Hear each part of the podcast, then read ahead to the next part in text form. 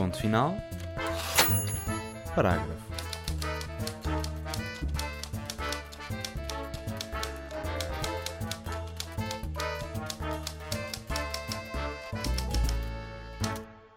Deixem-me contar-vos as histórias reais da minha vida que fazem o universo do meu mundo. As minhas histórias da rádio.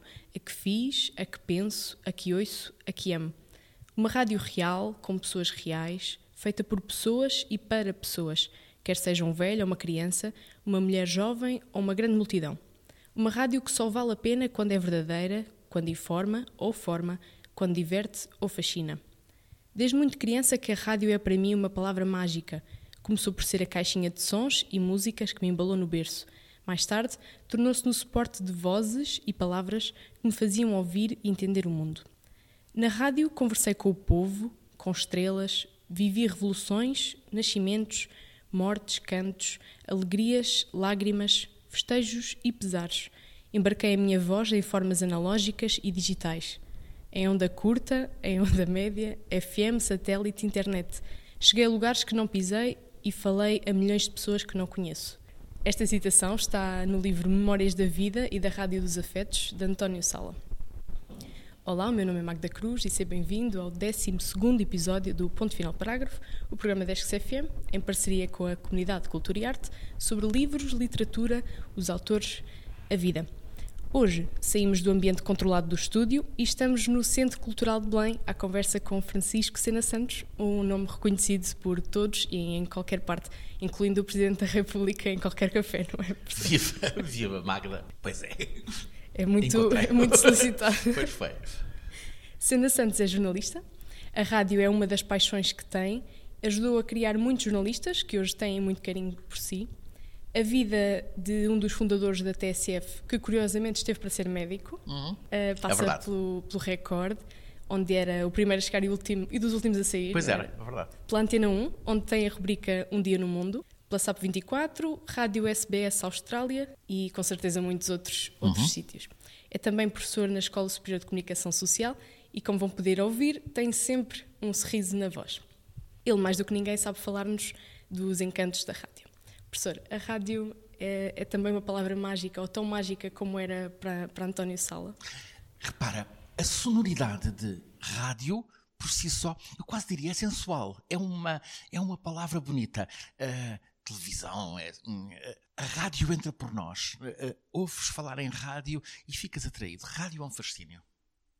E essa definição do, do António Sala, com, uh, que é um, um, extraordinário profissional, às vezes não me revejo nas coisas que ele, que ele faz, mas é um extraordinário profissional, é uma excelente definição do que é a relação com a rádio, de quem faz a rádio, e tu vais sentir isso também. E a sua relação com a rádio, como é que tem sido? Que compromisso é que teve com ela? É o mesmo compromisso desde sempre. Miúdo, a rádio dormia comigo. Antes de, antes de namoradas, foi a rádio a dormir comigo. Porque tinha um, um transistor, na altura era assim, um transistor que dormia comigo no travesseiro. Aliás, passava a noite com a telefonia ligada, ia, ia regulando as horas da noite uh, e a hora de acordar pelos sons da, da telefonia. E depois, logo, logo a seguir ao 25 de Abril, eu fui para uma escola para fazer um curso de medicina, contrariado, mas tinha que ir por uma razão por uma razão tramada, porque hum, naquela altura havia ainda guerra, guerra colonial, e uh, a condição para adiar o momento de ir para a guerra era de ser mobilizado para a tropa, toda a gente ia para a tropa, e para a tropa significava três anos de buraco, de paragem. E isso era uma ideia que não passava pela cabeça. Nem sequer era um tipo especialmente politizado. Uh, Interessava-me, tinha, tinha convicções, uh, em suma. Uh, embora quisesse ser jornalista, não havia escola. Não havia escola de jornalistas, portanto, não podia tentar ter uma formação em jornalismo, não podia ir estudar para o estrangeiro porque não tinha licença militar para sair.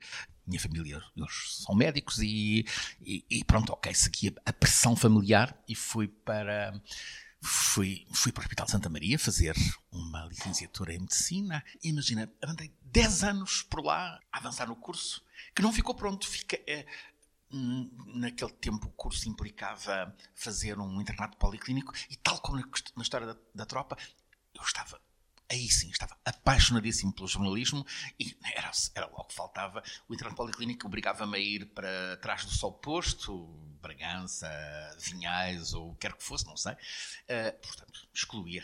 Ainda concorri a ver se, se por um qualquer acaso eu calhava aqui às portas de Lisboa. Não calhou, portanto. Medicina não existiu. Foi, não digo que foi uma perda de tempo, namorei-me, fiz muitas coisas, mas, mas, mas eu apaixonado verdadeiramente estava pelo, pelo jornalismo. No 25 de Abril, de facto, entrava no Record quando aquilo estava a começar, quando o dia começava e saía já com o jornal na mão, quentinho. Havia ali um período que era. Eu ia para a tipografia, a tipografia era uh, onde esteve até há pouco o Observador, ali ao lado do, do Conservatório Nacional, no Bairro Alto, e hum, aquilo era inebriante, o cheiro do chumbo. Naquele tempo o jornal era feito com chumbo. Eu, da altura, passei a ser o redator paginador, porque estava lá sempre, era eu que dizia a primeira página é assim, tal, tal, tal. Havia uma hora ali uma, entre o fim da, da, composição do jornal no chumbo e a hora do, do, jornal sair da máquina, passavam ali umas duas horas. Era entre as duas e meia e as quatro, quatro e meia. E eu, mais uns, éramos três putos na redação do Record, eu, o Zé Pereira, o Nelson Veiga íamos, não tínhamos jantado ainda, íamos comer bifes e havia dois ou três sítios em Lisboa onde se podia comer bife, que era uma coisa na, ao pé da Avenida de Roma, a Alga, uma coisa na Avenida da Igreja e uma, com licença, uma casa de meninas que era a Cave, na Avenida António Augusto Aguiar, lá no topo, muito pertinho do, do, hoje do, do Corte Inglês. E então ia sair lá do, do, desse, dessa ceia e, e, ao passar no cruzamento a seguir ao, ao, junto ao corte inglês, na altura não era corte inglês, via tanques, tanques de guerra a cortar a passagem. Intrigadíssimo. O que é que está a passar aqui? Subi para o Parque Eduardo VII, pude passar, mas depois cheguei à Avenida Castilho e, e no quarteirão antes do, do, do, do, do, do Rádio Clube também havia um, tanques e, e, o caminho estava cortado. Percebi que estava a acontecer alguma coisa. Tinha havido um ano antes, o, o um, nem, nem um ano, em 11 de setembro de 73, tinha havido o golpe de Estado no Chile, o Pinochet. Uh, eu pensei, o que é que está a acontecer aqui? Uh, entretanto, eu ia correndo a rádio, comecei a ouvir música, marchas militares, até que eu vi depois a voz do Joaquim Furtado e, e, deduzi o que é que estava a passar.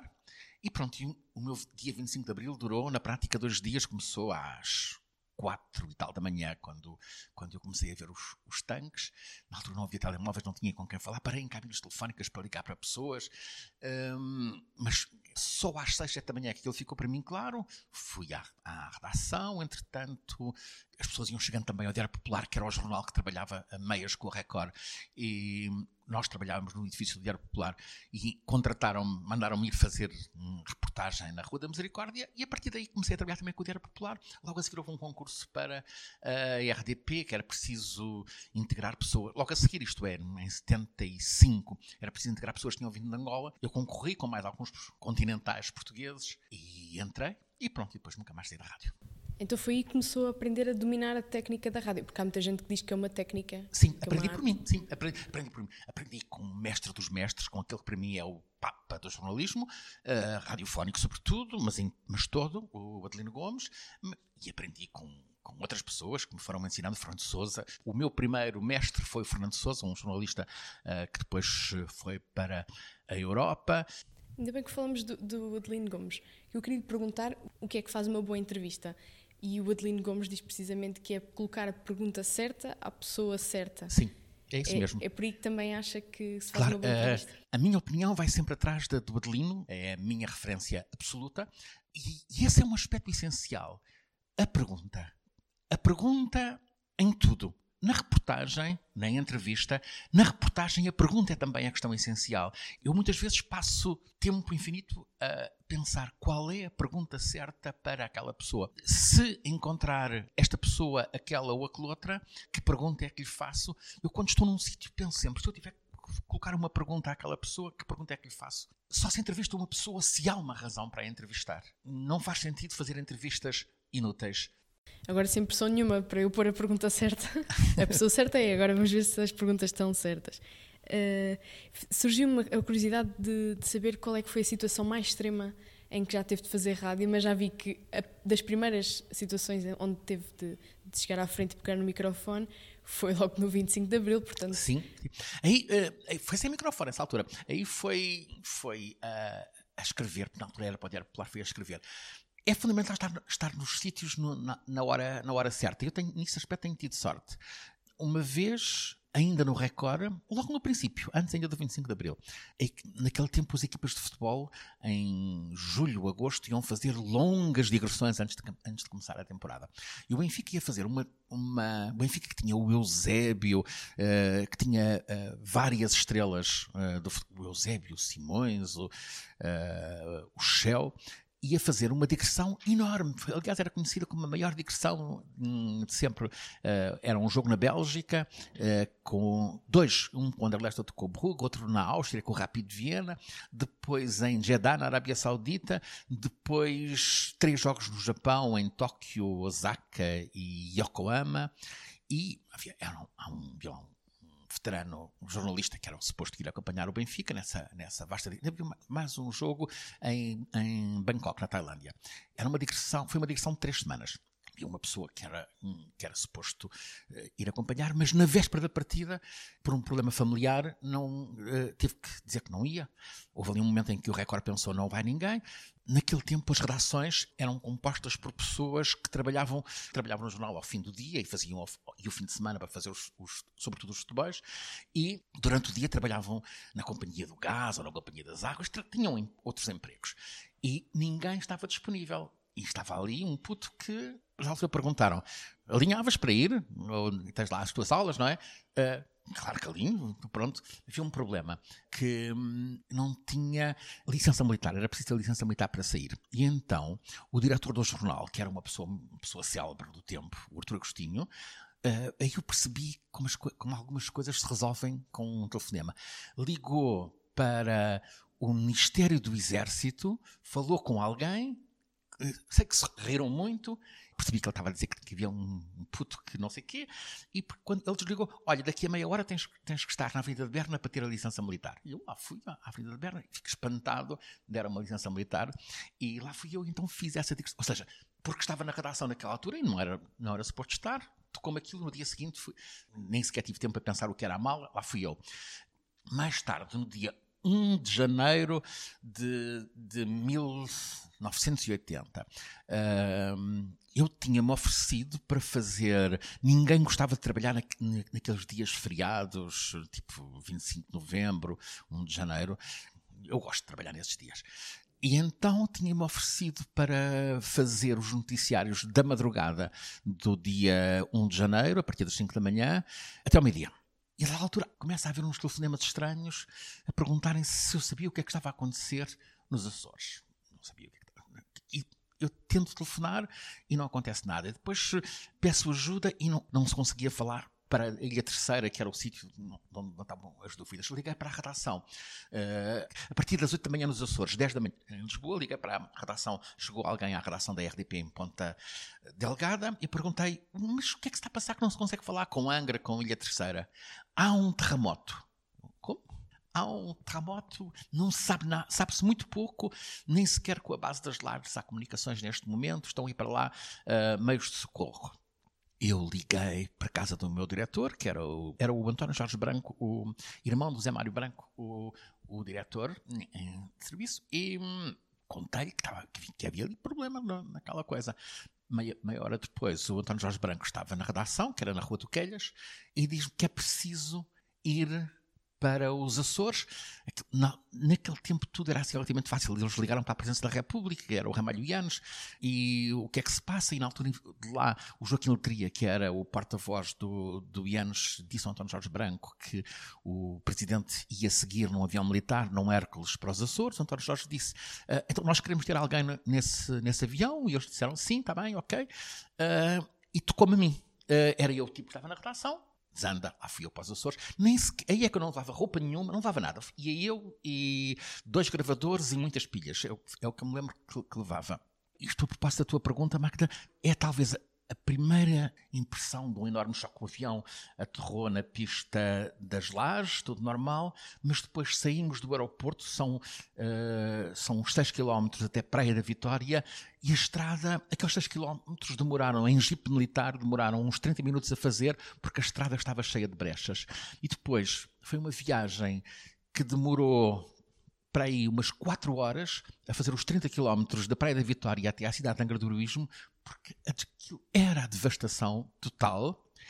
Entretanto, nós chegámos lá já ao cair da noite, era inverno, era dia 1 de janeiro, e naquela noite eu senti nunca eu eh, acho que ainda hoje é das sensações mais tremendas que eu alguma vez senti que era há gemidos em fundo as pessoas que têm uh, na rua principal de Angra as casas vieram, tinham vindo praticamente todas abaixo casas de casas terra casas de um, um dois pisos algumas a maior parte de casas térreas e andavam à procura de corpos foi uh, eu lembro, a sensação que eu tenho é de arrepio, viver em arrepio constante.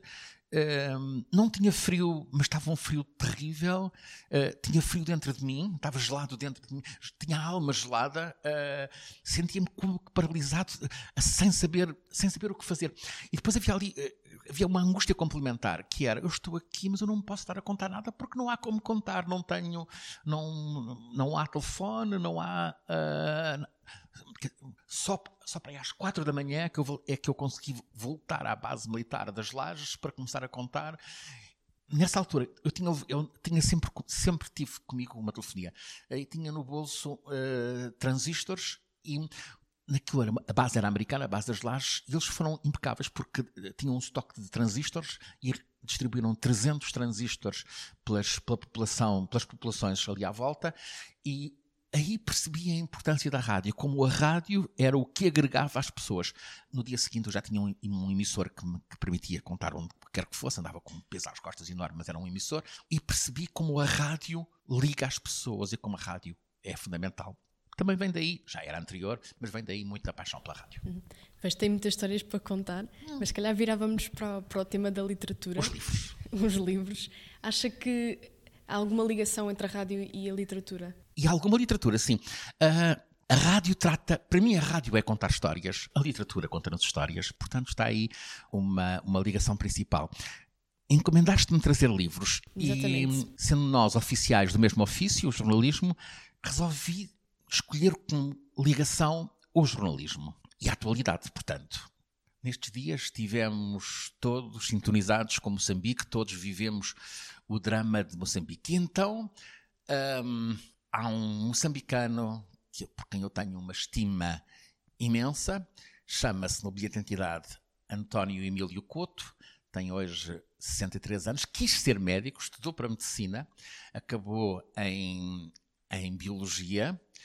O António Emílio tinha sempre, ele uma vez contou-me que tinha 15 gatos. Uh, aos 14 anos, quando ele fez os primeiros poemas, tinha em, em casa lá em Moçambique, em, na altura Lourenço Marques, tinha 15 gatos. E, hum, e desde sempre gostou de gatos. Mia, Emílio, Mia, os gatos, e então ficou conhecido como Mia Couto. E então trago-te, trago. Mia Couto é. Hum, é para mim um extraordinário escritor da língua, da língua portuguesa. É a pessoa que eu conheço que mais palavras acrescentou à língua portuguesa. Temos aqui as histórias abençonhadas o abençonhado. Uh, abençonhado não existe nos dicionários, mas é. Abençoadas, sonhadas, imaginadas. O Mia, ele farta-se de acrescentar, de acrescentar palavras à língua. Queria trazer-te o livro que que mais me apetecia trazer-te, mas, mas não o encontrei, em, estava, no, atrás de outros, que é O Último Voo do Flamingo. É uma história deliciosa e que, uh, já agora um parênteses, todos nós aprendemos que os uh, latino-americanos, a partir do, do, Gabriel Garcia Marques, uh, são mágicos, com o, com o realismo mágico. Há uma forma de narrativa que junta real e ficção, uh, que constrói universos como o dos 100 anos de solidão do, do, do Marques. No caso de África, no caso do Miyakoto, sobretudo, de certo modo, do angolano, Zé Eduardo Agualusa, há a magia de um realismo real. Eles contam histórias, histórias que têm inspiração no real. Um, voltando ao Mia, o Mia chegou, enquanto andava a estudar, neste caso biologia, chegou a ser jornalista, era uma forma de sobrevivência em jornais de Lourenço Marques, hoje Maputo. No, no último voo do Flamingo, um, há, um, há uma explosão de de uma mina e há um capacete azul das Nações Unidas que tem a missão de investigar de quem é o único despojo encontrado dessa explosão. E o que é o despojo? um pênis. O pênis de uma pessoa e o soldado tem que, tem que ir, a partir do pênis, tentar saber quem é aquela pessoa. Há um outro livro, se tivesse que recomendar, recomendava este, As Confissões da Lioa, porque cruza cruza também real e ficção. O Mia, biólogo de formação, foi encarregado, com mais um grupo de pessoas, de ir para um lugar no norte de Moçambique uh, para fazer um estudo de impacto ambiental. E deu com uma história real de uma aldeia que estava a ser atacada durante a noite por leoas. 28 mulheres foram, no espaço de 7 ou 8 semanas, foram mortas pelas leoas. Eram, não era uma só leoa, creio que eram quatro leoas foi organizada uma caçada à leoa. O Mia foi eh, isto aconteceu de facto foi investigar a história, era preciso perceber se, se as leoas estavam a ser uma ameaça, e ele, no meio disto tudo, foi encontrando outras ameaças, como, por exemplo, soube de um pai que se servia do sexo de todas as filhas, e depois um tio, idem, e põe-nos perante este dilema: quem é que é aqui a fera? É a leoa ou é o, o ser humano? Um, As Confissões da Leoa é um livro uh, extraordinário. Miyakoto, primeira escolha, homenagem a Moçambique, leva-nos à África. Aliás, se concordares, passo já para um, um, segundo livro, que é também ele África. É um livro. Há bocadinho falámos do, do Adelino. Adelino, é, Adelino Gomes é a referência do jornalismo em, Portugal e, e onde quer que seja no mundo, é um grande jornalista. Para mim, o grande repórter do século XX é, o, é um polaco, Rajar Kapuscinski. É um tipo que trabalhava para a agência polaca, para a PAP, fez praticamente fez quase todas as descolonizações africanas. Esteve em África de 60 até, até 80. É um grande repórter. O que é que o distingue dos repórteres habituais? Um repórter que vai para a África, para as condições insalubres de África, uh, de um modo geral, procura o hotel, e eu confesso que eu fiz isso, uh, procura um, um, às vezes com sacrifício até pessoal, uh, um, o melhor hotel que houver, porque, por questões de segurança, conforto, ter água potável, etc. O Richard Kapuscinski escolheu sempre ficar em casa de pessoas. Ia em Luanda, ia para um, para um bairro na periferia de Luanda, Kinshasa, viveu em casa de pessoas, porquê? Por ter a noção de que era ali, embaixo, que se consegue perceber o que é o que é a vida real. Num hotel nós não temos a noção, num hotel temos conforto, não percebemos a dureza da vida. O Kapuscinski fez histórias espantosas da vida africana. Uh, e publicou... o professor acredita em todas, em todas elas? Hum? Porque havia rumores de que ele inventava metade das coisas. Uh, há essa especulação. Eu, eu, não, eu não tenho um respeito imenso por ele. Não acredito. Não acredito. Eu, eu falei com ele duas vezes. Não acredito que, que pudesse, que, que, que possa. Admito que haja, talvez aqui e ali, um, um pouco de sal ou pimenta, mas uh, o essencial, a realidade ali é, é tão intensa, uh, não acredito. Tu como, uh, tu como escrever sobre este livro um, e proponho que sejas tu a ler. Um isto, isto é, foi o professor que escreveu isto no Foi sobre, sobre este livro. Kapuscinski assume que o tema da sua vida é a vida pobre do terceiro mundo, a estagnação, o imobilismo estrutural, a contínua ameaça de ruína total, a falta de uma saída. Ele sabe que importa mostrar o que não é observado pelo jornalismo que segue as elites políticas e combate a tendência global para dar o primeiro plano ao supérfluo e ficar alheio ao que é profundo. Cada reportagem de Kapuscinski é um combate pela dignidade contra a indiferença. Não tomasse mais. É, era aí, era aí que eu queria chegar. Uh, Francisco Sena Santos, 22, uh, 26 de 12 de 2000. Um, cada, uh, cada história uh, do Kapuscinski é uma luta pela dignidade das pessoas. E este livro, o Ébano, trata de, de quê? Febre africana? trata o drama uh, de, um, de, uma África que está a ser atacada, tal como neste momento no, uh, no leste do Congo, uh, que está a ser atacada por uma epidemia, agora é, é o ébola, na altura era a cólera, as diarreias, é, isto é, são relatos da desgraça de ser africano. Queres continuar com livros? Claro que sim. Vamos andar para uma mulher agora. Estamos, agora vamos para uma grande jornalista e uma grande escritora ao mesmo tempo. E este é o livro Oriente Próximo. Este é o livro que marca a transição dela de jornalista para escritora. Ela é Alexandra Lucas Coelho, uma grandíssima repórter uh, e uma grandíssima escritora. Uh, escolhi o Oriente Próximo porque estamos hoje na véspera de eleições cruciais em, em Israel. A Alexandra decidiu, uh, há 10 anos, 12 anos, uh, decidiu. Ela era jornalista de narração do público e decidiu, propôs à, à direção: eu quero ir para, para Israel e propôs, uh, okay, continuo a ganhar o ganho aqui, mas durante seis meses eu arranjo lá onde ficar e contou e contar a vida de a vida na Terra Santa, a vida na Palestina, o que é viver naquela faixa de, de 20 km por 40, uh, onde 2 milhões de pessoas vivem em, como prisioneiras a céu aberto, e também a, a Cisjordânia, ela leva-nos a perceber o que é a realidade daqueles lugares. Este Oriente Próximo é, uma, é um relato extraordinário sobre a vida, sobre, sobre o que é Uh, o que são aqueles lugares onde neste momento apenas há um país uh, à espera de, e onde se espera que um dia haja dois, Israel e Palestina. Uh, é um livro extraordinário. De Muitas uma... coisas marcadas nele. Pois. eu às vezes venho aqui. Pequenas notas. São pequenas notas. Às vezes venho aqui, venho aqui a recuperar.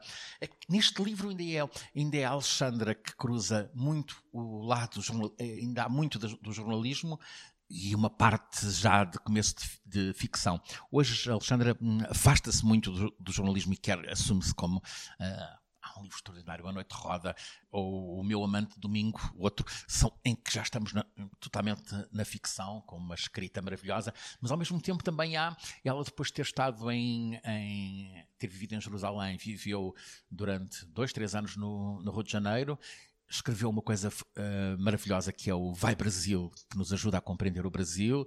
Antes tinha estado no Afeganistão e escreveu o, Caderno Afegão. Uh, Alexandra é uma leitura essencial. Uh, já agora, um jornalista, escritor, alguém que tu conheces, é professor na Escola de Comunicação Social, o Paulo Moura, e isto mantém-nos na atualidade. Depois do fim. Depois do fim.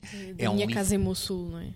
Sim. Uh, o Bassul veio depois. Uh, Depois do Fim é um livro que conta 20 anos de reportagens do, do Paulo Moura. E a primeira é uma reportagem na Argélia. Uh, a primeira reportagem que ele fez é dos Palácios do Poder na, na Argélia. Uh, no momento final da, da Guerra Civil, que foi tremenda, que levou um milhão de vidas.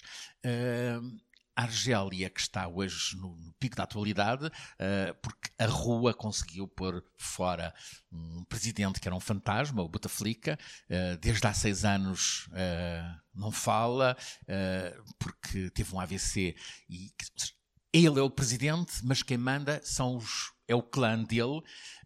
a rua apercebeu-se disso e depois o, o Bouteflika, esta semana vai haver um novo, vai haver um presidente interino na Argélia.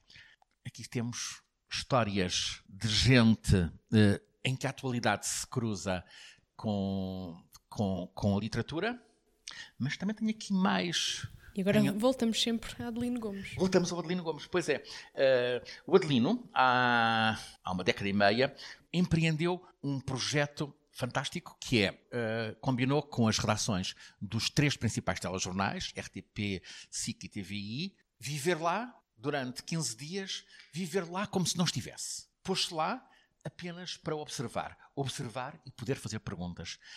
Com que ambição? Perceber os critérios perceber modos de funcionamento e quais são os critérios editoriais das, eh, nas televisões critérios editoriais dos telejornais que de facto fazem a cabeça dos, uh, dos portugueses. Ele conta isto tudo uh, nesta investigação que é os nos bastidores dos telejornais. É uma leitura muito recomendável para, para quem se interessa pelo jornalismo. E não só da televisão. E não só da televisão.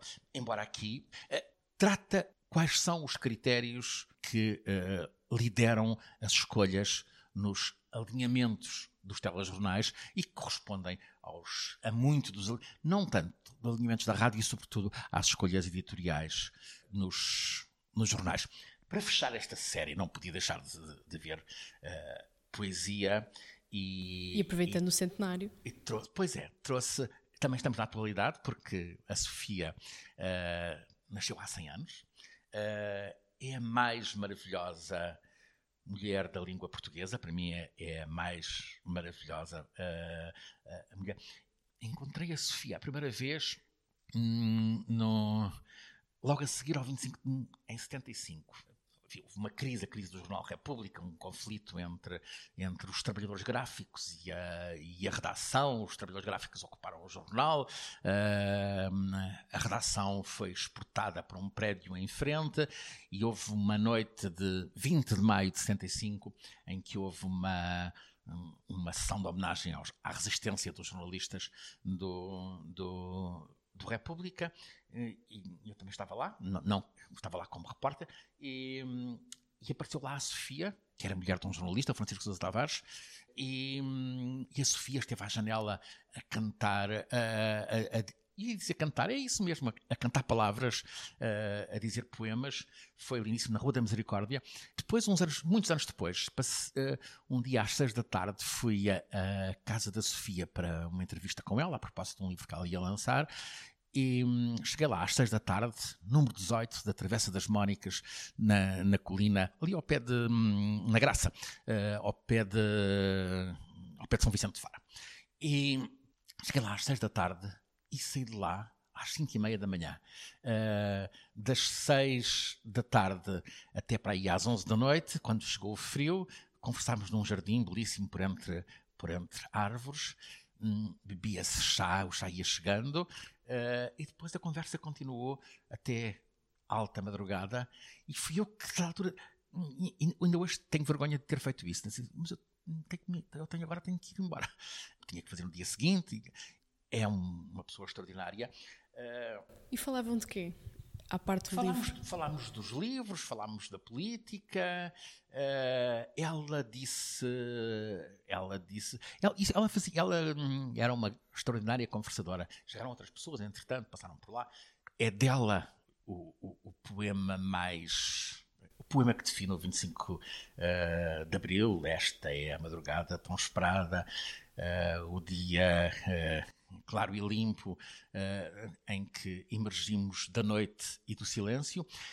E há uma outra. Uh, há, neste livro uma, um poema em que ela, muito antes de começar a pressentir que a morte estaria para chegar, em que ela, em que ela escreve. Um dia eu hei de voltar para viver os instantes que não vivi junto do mar. Isto é muito a Sofia. A Sofia era a poeta, não gosto de dizer poetisa, a poeta do mar. Uh, depois encontrei-a, houve um tempo em que eu vivi no Algarve, uh, em que trabalhava na, na RDP em Faro, e, e vivia em Lagos, e ela tinha casa na. A família tinha casa na meia praia, e encontrei-a várias vezes na praia. Ela passeava pelo areal, quilómetros de Lagos até ao Alfor, e conversámos aí depois mais vezes.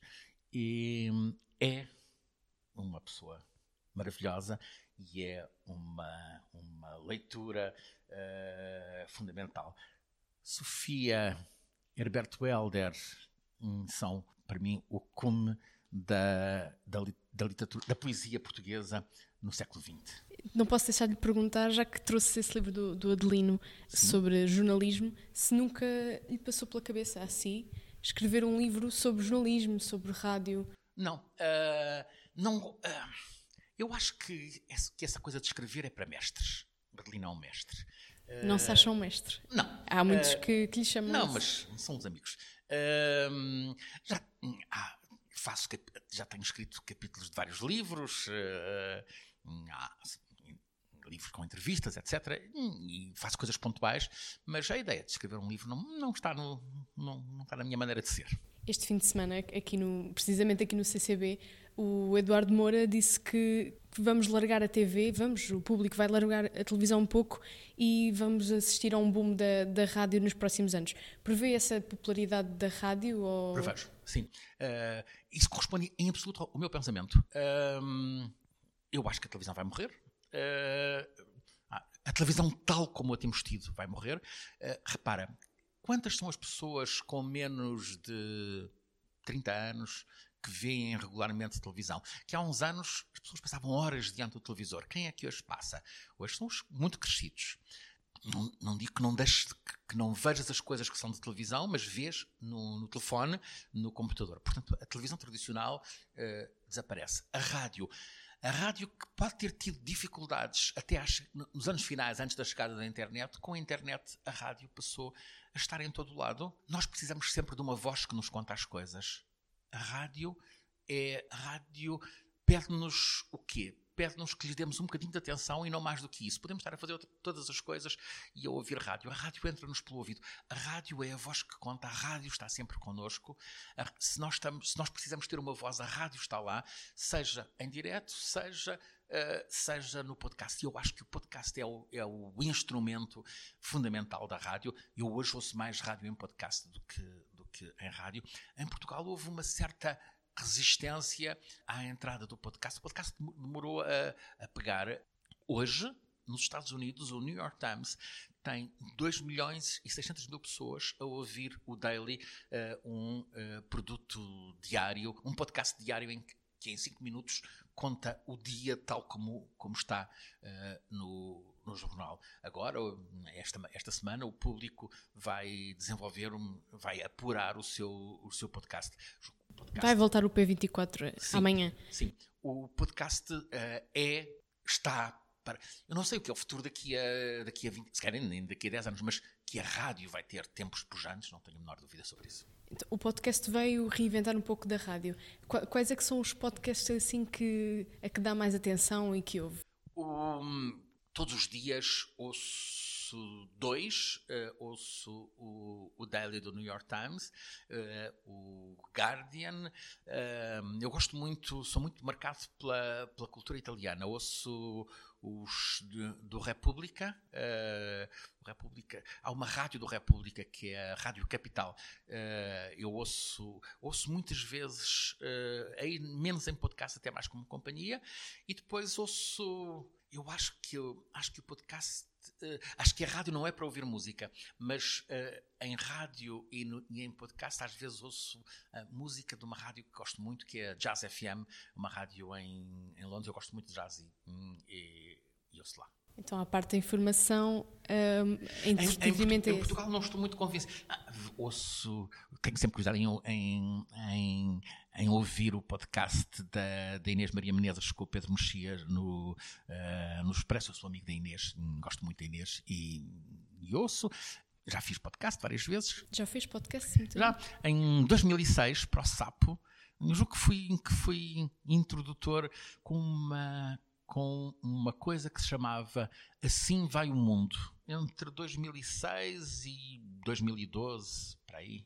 Três minutinhos de, do que Dez minutos. De, era, uh, hoje arrependo-me de ter feito, de ter, ter, sido tão grande. Depois houve uma altura em que deixei de ter tempo para fazer, mas uh, durante. Fazia todos os dias o, o Assim Vai o Mundo. Acho que ainda existem alguns em, em na internet. Muito obrigada pelo seu tempo. Não sei se quer terminar com uma frase célebre do Fernando Alves que tinha no arranque da TSF. Qual delas? Acho que o professor adivinha. Uh... Só tem três palavras. Não sei. Foi, foi o professor que, que, que, que a disse numa entrevista que era fica bonita. Fica bonita a telefonia. Fica bonita a telefonia. Uh, eu acho que a telefonia está a ficar bonita. Mais do que, do que já era? Uh, tem muito para voltar a, a, a, está um bocadinho está está a recompor-se está a fazer regime está está a melhorar está há um problema a rádio está com um pouquinho de dinheiro não basta a imaginação a imaginação precisa de ter dinheiro. Falta que chegue um bocadinho mais de dinheiro para poder compor-se ainda melhor. E há pessoas capazes. Há pessoas. Então nós estão aqui à minha volta. Pronto, acho, acho que acabamos com este som de, de ego massajado. Ponto final, parágrafo.